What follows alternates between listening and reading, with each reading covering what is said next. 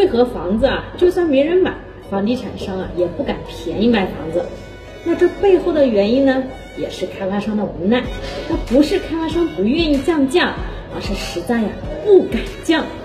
那根据统计数据得知呢，在二零一九年啊，因为开发商开发房产而倒闭的公司啊，就多达五百多家。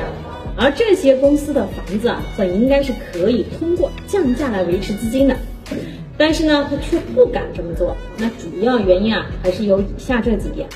第一的，房价止跌令的存在。那在二零一九年，随着国家稳定房价的同时啊，国家还发布了一系列的房屋购买及出售措施。那这其中的房价止跌令就包含在其中。房价止跌令呢，是为了维护购房者的利益而发布的一条规定。那在规定中啊，是明确表示房子啊是不能低于一定的价位。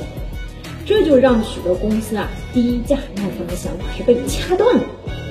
那第二呢，是已购房者的想法。房子如果降价了，那第一时间受影响的，那莫过于就是那些已经购买房子的人。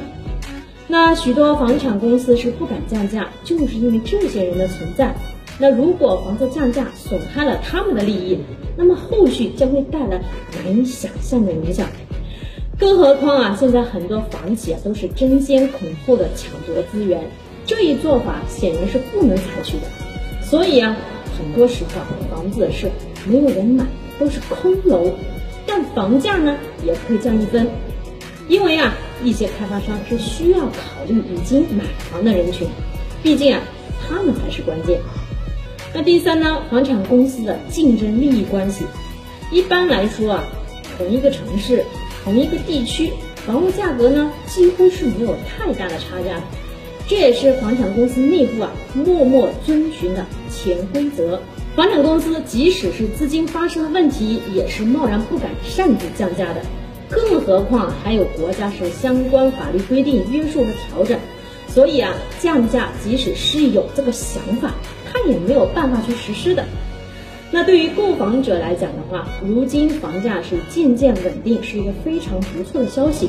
但是如果大部分的房产公司通通因为这些问题破产倒闭，那么将来中国的房产市场又该由谁去把控呢？因此啊，房价这个问题有跌有涨才符合发展规律。好了，我是姐姐，你身边懂房的好朋友。